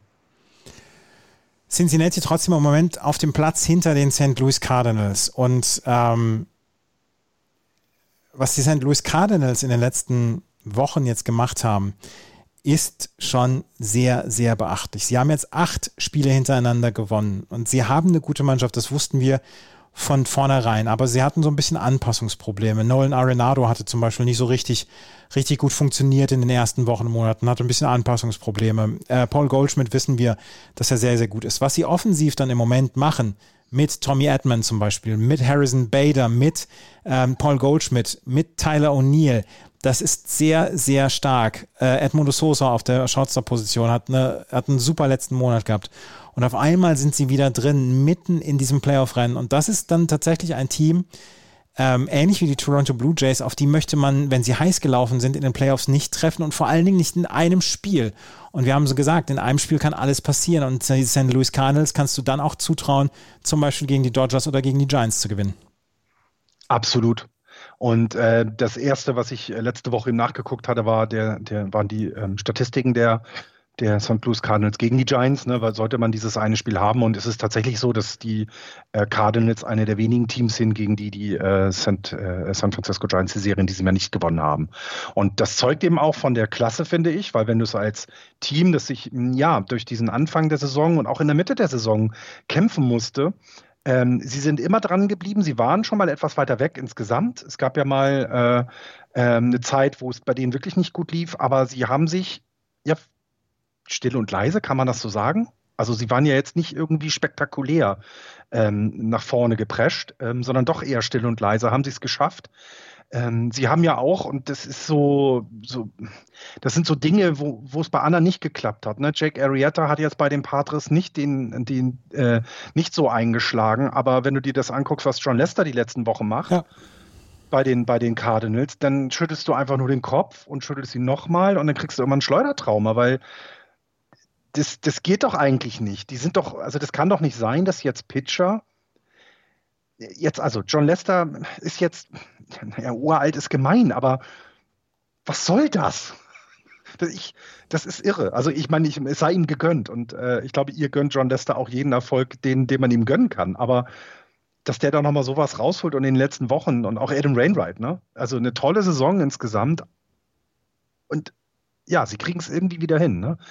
Äh, Molina mit seiner 85. Saison, ne, gefühlt. Ähm, auch noch wieder relevant plötzlich. Hatte man so nie gedacht vorher. Ja, und ja, die alten Herren, ja, die alten Herren kriegen es nochmal hin. Ja, die Molina haben wir ja dann auch noch, du hast es gerade gesagt. Adam Wainwright, alter Herr, in seinen letzten sechs Einsätzen, die er gestartet hat, hat er 41 Innings gepitcht, 1,51er ERA, 0,82er Whip, weil er einfach 28 Strikeouts und nur sieben Walks hat. Hat nur einen Home Run zugelassen, hat nur sieben Runs zugelassen.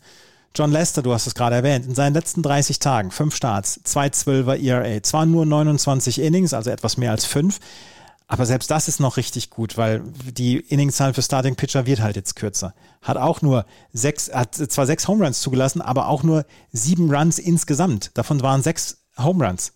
Zehn Walks, 20 Strikeouts. Ähm, wir haben TJ McFarland, der, ähm, der im Relief-Pitching ist. 15 Einsätze in den letzten 30 Tagen, ein Dreier ERA.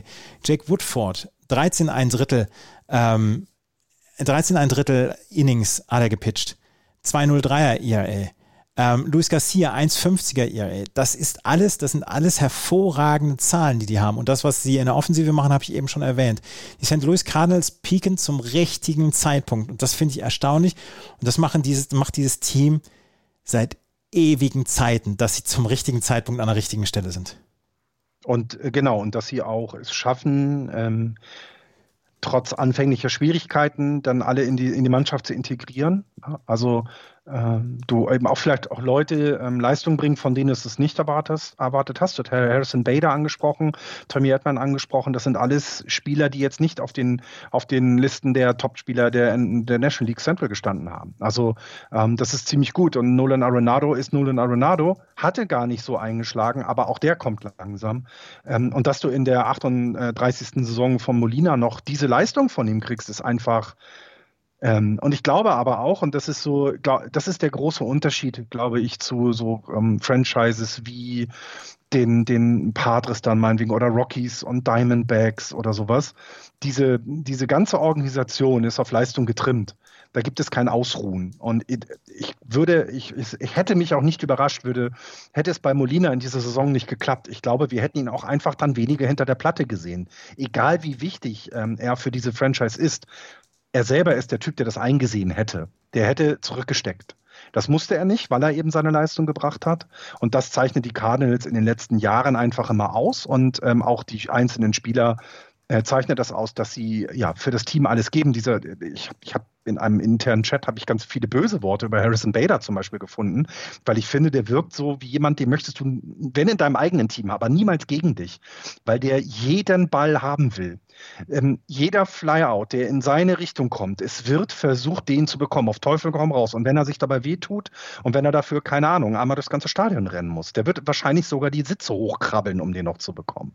Und auch jedes At-Bat von ihm ist nicht, das ist, da ist, wird nicht nachgelassen. Das ist immer, da wird immer die Platte verteidigt. Und diese Mentalität haben die Cardinals seit Jahren und das zeichnet sich jetzt aus. Die acht Siege in Folge, finde ich, sind absoluter Beweis dafür, dass sie, die, die, ja, die werden den jetzt nicht mehr abgeben den Platz, den letzten Platz. Ich glaube nicht daran, dass die Patres nochmal ähm, den, den, den, Turnaround schaffen. Dafür sieht es nicht gut aus. Und bei den Reds ist vielleicht einfach die Qualität dann in diesem Jahr noch nicht ganz auf dem Niveau, wie es sein könnte oder müsste, damit sie den Platz erreichen. Deswegen die Cardinals kommen in dieses letzte, in dieses eine Playoff-Spiel. Und dann müssen wir uns noch um die Sondersituation ähm, NL East kümmern, weil die Atlanta Braves ähm, und die Philadelphia äh, Phillies kämpfen da um den Playoff-Platz und mit Abstrichen auch dort die New York Mets. Das Schöne ist, dass die Philadelphia Phillies weniger Spiele Rückstand auf den Divisionssieg als auf den Wildcard-Platz haben. Zwei Spiele haben sie im Moment Rückstand auf die Braves, dreieinhalb, Plätze, äh, dreieinhalb Spiele auf den Wildcard-Platz. Die New York Mets haben sieben Spiele Rückstand auf den Wildcard-Platz und nur fünfeinhalb Spiele Rückstand auf die Atlanta Braves. Und da müssen wir uns jetzt tatsächlich nochmal die Philadelphia Phillies angucken, weil die haben oder laufen Gefahr, eine überragende Saison von Bryce Harper wegzuwerfen. Und wenn das nicht in der Postseason endet, dann wäre das extrem schade und ähnlich schade wie wenn die Padres nicht in die Playoffs kommen würden. Die Philadelphia Phillies laut CBS Sports haben sie sogar noch eine relativ hohe Chance auf die Playoffs. 47,7 Prozent. Und ähm, Bryce Harper, den wir häufig genug hier auch kritisiert haben, das müssen wir dann ja auch immer sagen, ähm, macht eine, eine, hat eine Saison für die Ewigkeit. Ich habe letzten Freitag habe ich nachgeguckt ähm, hatte er in der zweiten Hälfte nach dem All-Star-Game hatte er eine Slashline von 3,54er Betting Average, 4,83er On-Base Percentage, 7,67 Slugging. Der kommt in knapp 50 Prozent der Fälle kommt er auf Base nach der, nach dem, äh, nach dem All-Star-Game.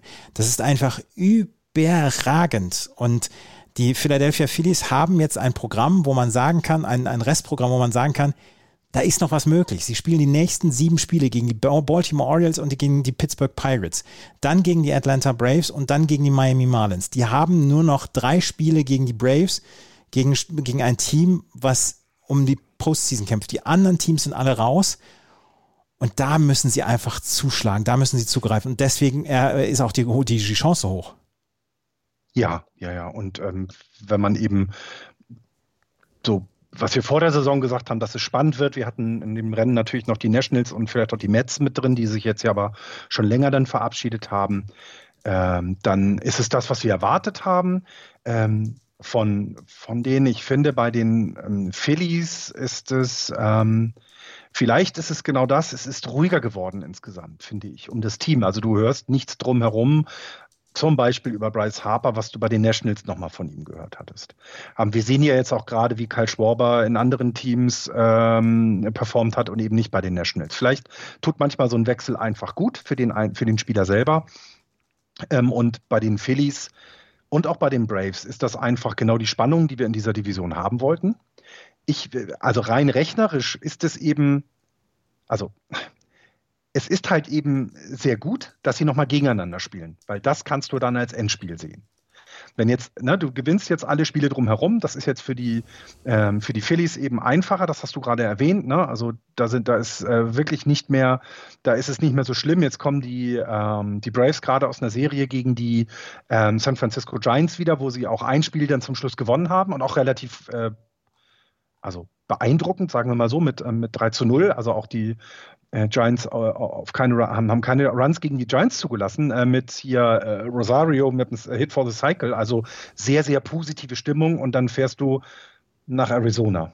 Und Arizona vernascht du halt auf dem Weg mit drei Siegen mindestens ähm, als Braves. Du gehst dann nach San Diego. Ja, San Diego ist im Moment ein Trümmerhaufen anscheinend. Da kannst du auch mit zwei Siegen rauskommen als Braves. Und dann hast du noch Philadelphia und New York. Also für Atlanta ist es, glaube ich, das leichtere ähm, Endprogramm. Für für Philadelphia, ich weiß es nicht. Also ich, Pittsburgh, Baltimore, Miami ist auch, es klingt wieder so einfach, aber es klingt auch wieder so ein klassisch Klassiker, dass du weißt du, dass du den dann absolut versaust. Weißt du, aber, so aber dann, dann, darfst du, dann darfst du dich als Philadelphia Phillies aber auch nicht beschweren, wenn du das, wenn du das Restprogramm wegwirfst mit zehn Spielen gegen Pittsburgh, gegen Baltimore und gegen Miami, wenn du das wegwirfst und dann am Ende sagst, ja. okay, wir haben es nicht geschafft, weil wir gegen die drei Teams in zehn Spielen nur 5-5 gegangen sind, gut, dann darf sich überhaupt niemand beschweren.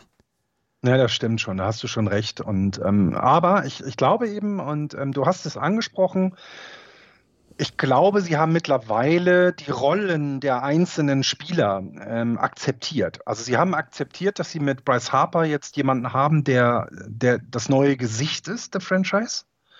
Also muss man, glaube ich, so ganz deutlich sagen, ähm, dass er das ist, weil er ist der, der teuerste Spieler von ihnen. Er ist der derzeit auch ja, beste Spieler, das muss ja, du hast die Statistiken genannt, sagen. Ähm, aber, und ich, ich glaube, das Ganze drumherum, das, das einander akzeptieren ist besser geworden. Du hast von deinen Pitchern gute Leistung, das hat, hattest du in den Jahren zuvor, hattest du das auch nicht.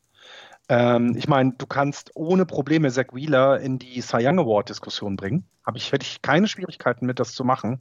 Es gibt andere Pitcher, die besser sind in der Liga. Guck nur nach Los Angeles, wenn es um Max Scherzer zum Beispiel geht. Äh, du hast auch mit, mit Corbin äh, bei, von den Brewers jemanden, der da ganz vorne steht. Aber er wird seine Stimmen bekommen. Und ähm, ich habe jetzt tatsächlich die Statistiken des Bullpens nicht im, im, im Blick. Ich glaube, da ist war schon immer eine eine Schwäche oder da haben sie sie wieder. Ich bin mir da nicht ganz hundertprozentig sicher. Äh, ja, aber die Phillies sind ganz fett im Rennen und das ist, glaube ich, auch die, also das ist das Schöne, ne? es verteilt sich tatsächlich nur noch auf das Wildcard-Rennen und auf das, wer gewinnt die Division, weil nur der Divisionssieger aus, der, aus, aus dem Osten kommt in die Playoffs. Das muss man auch ganz deutlich sagen. Ja, es wird wahrscheinlich so sein, genau. Und, ja, also es ist und, ja nicht mal wie bei, den, bei der Westen. Und jetzt stell dir, jetzt stell dir vor, die, die Braves und die Phillies sind quasi gleich auf. Nach sieben Spielen der Phillies gegen die Orioles und die Pirates haben sie vielleicht zwei Spiele aufgeholt. Und dann haben wir nächste Woche, Dienstag, Mittwoch und Donnerstag, den Showdown in Atlanta. Ja, was Besseres kann das ich mir noch gar nicht vorstellen. Äh, ja, blöderweise habe ich meinen Urlaub falsch genommen. Ich habe diese Woche drei Tage frei und nicht nächste Woche, weil das, das ist, das ist Must-See-Baseball. Das, also das, ähm, also besser kann man sich doch eigentlich nicht wünschen, oder? Du hast mit Boston die Serie, die jetzt wirklich wichtig ist und die für Außenstehende dann einfach toll ist anzugucken. Für die Fans selber ist das nicht schön, kann ich mir, ich, kann ich mir gut vorstellen. Ähm, aber ja, das ist, ähm, und ich meine ganz ehrlich, ähm, bei den beiden Teams hat es nicht mehr dieses, ach, das ist doch wie ein Unfall, wo man einfach äh, hin nicht mehr, wo man nicht weggucken kann. Weil wir haben über die National League East auch schon schlechter gesprochen, finde ich. Ne? Mhm. Wir nehmen jetzt die Mets und die Marlins und die Nationals halt aus diesen Diskussionen alle raus, ja. Aber was die Braves und Phillies in den letzten Wochen gemacht haben, das kann man schon mit äh, tolle Saison unterschreiben. Ja.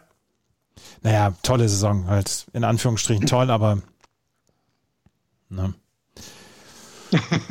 Ja, stimmt. Man muss so ein kleines Sternchen noch ranmachen, weil es, äh, man hat da dann doch einiges mehr erwartet. Aber gut, die MVP-Saison von, von, von Harper haben wir erwähnt und ich glaube, der wird auch erwachsener. Das ist so ein bisschen wie auf der, auf der, in der Westküste, ne, mit, mit Manny Machado, der so ein bisschen aus seinen Fehlern vielleicht auch eben gelernt hat. Du wirst älter, du wirst vernünftiger in einigen Punkten, weil diese Eskapaden, die Machado sich auf dem Feld ja auch teilweise geleistet hat, das äh, hat man jetzt ja gar nicht mehr gesehen, die letzten zwei Jahre. Und bei Harper aus, aus Philadelphia hört man jetzt auch keine komischen Geschichten, ähm, dass er sich mit Pitchern anschreit oder so auf dem Feld. Das haben wir alles ja schon gehabt, als er noch bei Washington Washington war. Auch da ist er einfach erwachsener geworden und diese, naja, wenn du keine Ablenkung mehr hast, dann spielst du halt eine MVP-Saison. Ne? Ach, ich habe das erste Mal jetzt nach deiner Aussage, das erste Mal seit zwei Jahren an Jonathan Peppelborn gedacht. Herrlich. Gut, oder? Ja. Habe ich das ich, auch geschafft. Muss ich, muss ich mal gerade gucken, was der jetzt im Moment macht. Äh, ob, ob es da irgendwas gibt. Ähm, ich glaube, der ist zurückgetreten. Ne? Ah, schade. Also die, die Reds sind jetzt drei Spiele zurück, die Phillies sind dreieinhalb Spiele zurück und die Padres dreieinhalb Spiele zurück im Wildcard-Rennen. Aber wir, also ich gehe davon aus, also Dodgers oder Giants, einer von den beiden, das ist, glaube ich, klar, dafür sind es zu viele Spiele Vorsprung. Aber dann, ich tippe, ich muss tatsächlich auf St. Louis jetzt tippen im Moment. Ich gönn's ihnen nicht, weil ich mag sie nicht so sehr, aber sie haben sich's einfach mit der, mit den letzten zwei Monaten Baseball einfach verdient. Die San Francisco Giants können nicht auf die Bremse treten, weil sowohl die Giants als auch die Dodgers wollen dieses äh, eine Spiel verhindern, vermeiden. Und das Lustige ist ja, wenn die LA Dodgers oder die San Francisco Giants dieses eine Spiel gewinnen, dann spielen sie wieder gegeneinander. Das ist ja, ja. auch das Lustige. Ja, das ist das äh, äh, stellt das Ganze so ein bisschen auf den Kopf, was man sich mal mit diesem Wildcard-Platz ja erhofft hatte. Ne? Du gibst einer, einer Mannschaft noch die Chance, in die Playoffs zu kommen. Jetzt sind es zwei. Dann spielen die ein Spiel gegeneinander aus und dann, weil sie das schlechteste Team in der äh, sind, was in die Playoffs gerutscht ist, spielen sie dann gegen das beste Team der National League. Und das ist in dieser Saison ähm, etwas sehr bemerkenswert. Ne? Wir haben hier zwei Teams, die über 100 Siege bekommen werden. Ich glaube nicht, dass jetzt beide äh, keine vier beziehungsweise drei Spiele mehr mhm. gewinnen werden. Ähm, das heißt, du hast zwei Teams, die über 100 Siege haben. Ähm, das ist tatsächlich in der National League erst zehnmal so gewesen oder sogar ganz Baseball, ganz Baseball, zehnmal so gewesen, dass das zweitplatzierte Team über 100 Siege hat. Und ich glaube, nur viermal oder so, so ist es gewesen, dass das zweitplatzierte Team über 104 Siege hat. Was alles bei beiden noch möglich ist. Ähm, das ist schon von beiden Teams sehr bemerkenswert, finde ich. Einmal erwartbar bei den Dodgers, haben wir vorher gesagt, die werden 100 Siege erreichen können und eben sehr überraschend von den Giants und ähm, wieder eine Saison, über die man noch, glaube ich, jahrelang sprechen wird dann, ne? über dieses Rennen. Wie ist denn das Gefühl jetzt mit den San Francisco Giants und dir? Also, also ich weiß, dass es ja Liebe ist. Nicht jammern. Ich weiß, dass es Liebe ist, aber nein, jammern sollst du auch nicht. Du sollst es einfach mal ja. einordnen. Genau, also ähm, das, was die machen, das ist, es, es gibt so viele kleine Dinge, die aussagen, was die Mannschaft machen. Du hast es gerade erwähnt, ähm, oder wir haben es gerade erwähnt, wie, wie toll Menschen manchmal sind. Und ähm, ich glaube, da sind einfach ist ein Team zusammen, was Bock aufeinander hat, wo du keine Anonymitäten gegeneinander hast. Ne? Ich meine, du hast mitten in der Saison tradest du Chris Bryant und Chris Bryant ist in Chicago ein Superstar gewesen. Sie haben ihn hier auch mit offenen Armen empfangen, aber der Trainer hat von vornherein gesagt, du wirst bei uns nicht 3B spielen. Also du kannst mal 3B spielen, aber es kann sein, dass du im Right Field steht, im Left Field, Center Field, 3B. Das ist alles, das ist alles möglich, weil wir werden nur weil du jetzt kommst, nicht unsere Art, Spiele zu gewinnen, ändern. Und unsere Art, Spiele zu gewinnen, bedeutet, wir richten uns auf den Pitcher aus. Wir werden also gegen Lefties, Righties aufstellen, äh, Lefties aufstellen. Wir werden gegen Righties, Righties aufstellen, äh, Lefties aufstellen.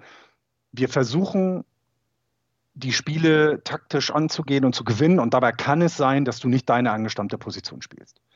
Und das hat äh, jemand wie Chris Bryant akzeptiert. Dass die anderen das alle akzeptieren, die jetzt im Team sind, war, glaube ich, vorher klar, weil wenn du dir das, die Mannschaft anguckst, da sind Leute dabei, die in den letzten Jahren ihrer Karriere sind. Das klingt jetzt etwas übertrieben, aber Buster Posey, Brandon Crawford, Brandon Belt sind einfach schon etwas älter. Ähm, du hast halt viele Spieler, die bei den Giants jetzt eine Chance bekommen haben. Donovan Solano, Lamont Wade Jr. Äh, und, so, und so weiter und so weiter, äh, wie sie alle heißen. Äh, das wechselt ja ständig.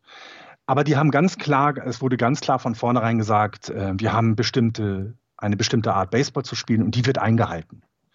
Und das finde ich ist, äh, das merkt man dem Team einfach an. Und deswegen, egal was jetzt noch passiert, sollten wir gegen St. Louis in der ersten Playoff-Runde, weil wir nur Zweiter werden, rausfliegen, dann ist das so. Dann haben die St. Louis Cardinals verdient. Ich werde mich kurz darüber ärgern, kurz, aber ich werde die, kurz. Mhm. Äh, vielleicht etwas länger, aber ich werde dieses Team und diese Saison immer in meinem Herzen tragen, weil das so überraschend ist. Das, ich, wer hätte erwartet, dass du jetzt 97 Siege hast? Keiner. Wer hätte erwartet, dass du immer noch vor den, vor den Dodgers stehst, obwohl die in den letzten gefühlt 50 Spielen nur drei verloren haben? Also gefühlt. Das ist einfach, ähm, das kann man nicht hoch genug anrechnen. Und deswegen habe ich jetzt meinen mein Frieden mit dieser Mannschaft gemacht, egal was passiert. Und ich freue mich einfach auf die Playoffs dann, eh, weil ganz ehrlich, wenn dann die Dodgers in die Serie gegen die Giants gewinnen, weil die, Giants, äh, weil die Dodgers sich gegen Cardinals durchgesetzt haben, dann haben einfach zwei der besten Teams gegeneinander gespielt und es muss ja jemand verlieren. Und dann ist das eben so. Na, und ich glaube auch, dass zum Beispiel weder die Brewers noch die Braves oder Phillies eine siebener Serie, das wird schon eng gegen die beiden Teams zu gewinnen. Und dann hast du, ja, also eine Chance sogar in die World Series zu kommen für die beiden dann. Und das ist einfach toll. Das finde ich einfach. Es ist einfach schön. Und ähm, bei all dem, ne, bei all dem, was äh, Positives ich gerade über die Giants hat, ich glaube, das Gleiche können die Dodgers auch über ihr Team sagen. Oder würdest du da sagen, dass da irgendwas von den Leistungen her, nehmen wir mal andere Geschichten raus, den Elefant im Raum sprechen wir nun wirklich länger schon nicht an. Ähm, aber auch die Dodgers spielen ja eine Rolle in diesem Jahr, das ist ja unglaublich. Ja, aber bei denen wurde es eher erwartet als bei den äh, San Francisco Giants. Genau. Ja, klar. Auch ähm, das muss man natürlich sagen, ja. Logisch. Clayton Kershaw hat seinen ersten Sieg geholt seit dem 27. Juni. Der war ja auch verletzt und kam jetzt zurück, hat äh, fünf Innings gepitcht gestern Abend und ähm, haben gegen die Cincinnati Reds mit 8 zu 5 gewonnen. Und ja, jetzt haben sie halt mit Clayton Kershaw auch noch einen mittelprächtigen Pitcher dazu bekommen. Das, das, so, na, ich habe es ja auch in dem WhatsApp-Channel geschrieben, so die, die Horror-Nachricht der Woche, die Dodgers haben Clinton Kershaw von der Injury-List aktiviert. Und du denkst dir da so, ja danke, mhm, sehr nett, finde ich toll, freut mich für euch ganz sehr, weil es ist, ich meine, du hast ja wirklich mit Walker Bueller, kannst du über einen äh, Cy äh, Young Award, ähm, der wird seine Stimmen kriegen. Max Scherzer, seit er bei den Dodgers ist, das ist ja unfassbar, was der macht. Das ist so ähm, geil, das ist so geil. Die, die, die brauchen, denen, denen ist völlig egal, ob sie jetzt das eine Spiel spielen oder dann die eine Serie. Die können ihr Team ja. aufstellen, wie sie es jetzt gerade so haben, weil alle drei Pitcher, entweder Bueller oder Kershaw oder Julio Urias auch oder ja. jetzt äh, Clayton Kershaw, sind alles Spieler, die man in einem Spiel 1 in einer Playoff-Serie einsetzen kann, ohne dass irgendjemand mit der Augenbraue zuckt. Korrekt. Ne? Und wenn du überlegst, dass jetzt bei, ähm, bei den Giants kam jetzt Alex Wood erst gerade wieder zurück, ähm, ähm, hat dann auch nur seine fünf Innings bekommen, also oder glaube ich weniger nur, ähm, weil sie da eben jetzt auch aufpassen müssen. Du hast immer noch eine Lücke, dass Johnny Cueto noch nicht ganz fit ist. Der ist zwar, also man sieht Videos von ihm bei Instagram, wie er wirklich trainiert, dass er wieder zurückkommen kann. Also das ist da auch kein Nachlass wir haben jetzt, wir haben jetzt, glaube ich, eine Rotation gehabt, wo wir eben ne, zwei Spiele, also wir haben zwei Starter und dann haben wir mit, mit Bullpen äh, gespielt. Ne? Mhm. Und äh, auch das ist halt bemerkenswert, dass du dann da oben bleiben kannst. Und auch finde ich, jedes andere Team muss dann auch sich genau die Gedanken machen, wie kann es denn sein, dass die Giants die Spiele gewinnen, obwohl ihnen zwei Starting-Pitcher wegfallen, kurz vor Ende der Saison. Und deswegen, ähm, und, und bei den Dodgers genauso, Julio Urias spielt eine so fantastische Saison. Das Bullpen ist immer noch äh, immer noch gut. Und du hast mit Black Trinan und äh, Kelly Jensen hast du zwei, zwei, die das achte und neunte Inning, ganz ehrlich, das möchte niemand haben. Also auch wenn ich ja immer sage, dass Kelly Jensen manchmal für mich etwas überbewertet wird, er hat es aber in dieser Saison wieder allen gezeigt. Natürlich kannst du auch mal ein Safe, äh, äh, ein blown Safe haben. Das passiert. Und dann vielleicht auch gegen die Giants, was mich sehr freut, aber es ist ja auch ein gutes Team. Aber dieser, dieser, dieser Punch am Ende dann auch, ne, das ist, das ist ja, äh, keine Ahnung, dann lass doch Kershaw Schwierigkeiten im, im, im zweiten Playoff-Spiel haben, ja, dann bringst du David Price im Long Relief. Ist doch alles gut. Ja, ist, also das Kenny, Kenny Jensen hat ja das, das Talent, Spiele wieder interessant zu machen. Das ist ja unbestritten. Aber auch hier auf den Blick auf die letzten 30 Tage. 14 Einsätze, 0,68er ERA. Ja, Case closed. Also, ja, der hatte, der hatte doch eine Serie, wo er, glaube ich, 30, 30, wie waren es, 30 Innings und nur irgendwie zwei Home Runs zugelassen hatte. Ja. Ah, also es gibt ja so, Tyler Rogers bei den, äh, bei den Giants hat das auch gerade, der hat in seinen 70 Innings irgendwie nur zwei Home Runs zugelassen. Es gibt diese Pitcher, bei denen das sehr, sehr selten vorkommt und Kenny Jensen ist da einfach jetzt schon seit Jahren einer der besten Closer. Ne? Das muss man ganz, muss man so sagen. Und für Closer gibt es ja nun leider keine Trophäen. Ne? Also du hast die meisten Saves vielleicht, aber es gibt ja keine Trophäe wie vielleicht den Cy Young Award oder ähnliches. Aber da würde er, äh, Josh Hader nehme ich noch dazu vielleicht, ähm, da würde er ja wieder mit ganz weit vorne sein, was die Stimmen angeht. Max Scherzer in seinen letzten sechs Einsätzen, 41 Innings hat er gepitcht, rat mal den ERA. Ja, er, ist, er ist unter 1, meine ich. Ja, 0,22. Ach du meine Güte. Also jetzt nochmal, ne, du hast ja selber gesagt, was ist für dich ein guter ERA eines Starting Pitchers? Drei. Was würdest du jederzeit in deine Rotation nehmen? Drei, äh, ab drei ist es sehr gut. 3,5 ist immer noch gut. Und selbst bei 4,5 sagst du, der hat in sechs Innings, hat er drei Runs abgegeben. Damit kommt ein offensiv gutes Team immer klar.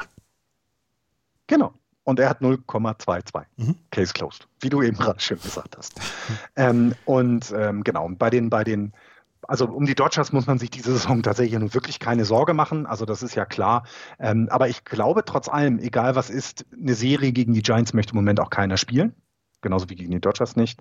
Ähm, und das macht die Playoffs, glaube ich, auch so spannend, weil du hast dann auf der einen Seite des Baumes das Philadelphia, Atlanta, Milwaukee-Duell, was auch wahnsinnig spannend ist, weil Milwaukee wirklich eine gute Saison spielt.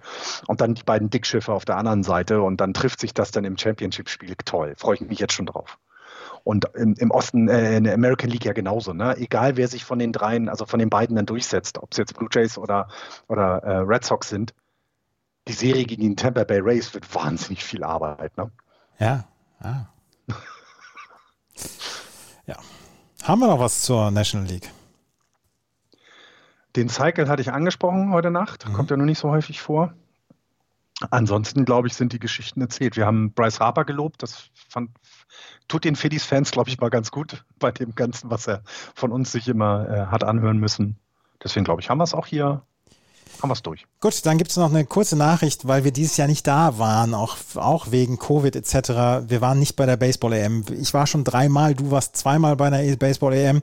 Und eigentlich ist das immer so ein Termin, den wir gerne machen. Ähm, dieses Jahr konnten wir nicht hin. Und dieses Jahr hat die deutsche Mannschaft das gespürt und hat das Viertelfinale verpasst und ist am Ende nur Neunter geworden, nachdem sie dann das letzte Spiel dann noch gewonnen haben mit 4 zu 1 gegen Russland. Um Platz 9 und 10 haben sie es gewonnen und deswegen sind sie 10, Neunter geworden. Die Österreicher sind Elfter geworden, die haben gegen Schweden mit 5 zu 0 gewonnen. Und abgestiegen, und das ist etwas überraschend, sind Frankreich und die Slowakei. Frankreich vor allen Dingen, weil die in den letzten Jahren immer bei Europameisterschaften auch so immer in der, Regen, äh, in der Region waren, wo die deutsche Mannschaft war, immer so sechster, siebter Platz. Und dieses Jahr sind sie abgestiegen und ähm, Griechenland und die Ukraine haben den Klassenerhalt geschafft. Und Europameister geworden ist die Niederlande mal wieder. Im Finale haben sie gegen Israel mit 9 zu 4 gewonnen. Dritter ist Italien geworden. Die haben gegen Spanien mit 2 zu 0 gewonnen. Und in dieser Woche fängt die U23 WM an und bei der U23 WM ist auch Deutschland mit dabei, weil die bei der letzten Europameisterschaft Zweiter geworden sind und haben sie deswegen die Qualifikation geschafft. Die, ähm, die Europameister, äh, die Weltmeisterschaft ist in Mexiko. Und wann spielen sie? Das erste Spiel findet am Donnerstag 19.30 Uhr deutscher Zeit gegen Chinese Taipei statt, also Taiwan. Einen Live-Ticker gibt es dann noch. Den können wir ja noch mit verlinken, beziehungsweise die Seite können wir noch mit verlinken in den Show Notes.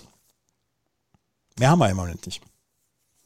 Mehr haben wir nicht und äh, die letzten zwei Wochen reguläre Saison stehen an und dann geht's los mit den, endlich mit den Playoffs. Nächste Woche ist Axel wieder mit dabei und danach die Woche bin ich nicht mehr dabei, aber wir kriegen es alles hin. Wir werden auch in den Playoffs regelmäßig über Baseball berichten hier bei Just Baseball. Wenn euch das gefällt, was wir machen, freuen wir uns über Bewertungen und Rezensionen. Wir haben einen Steady-Button auf justbaseball.de, wo ihr ähm, uns einen Kaffee ausgeben könnt. Wir sind über Feedback immer äh, erfreut, sei es auf Twitter, Facebook oder dann auch im Blog. Und ansonsten können wir nur sagen, Play Ball nächste Woche. Äh, vielleicht ist das Bild schon ein ganz kleines bisschen klarer nächste Woche. Oder wir kriegen diesen Showdown Atlanta gegen Philly. Darauf hätte ich Bock. Bis zum nächsten Mal. Tschüss. Ciao.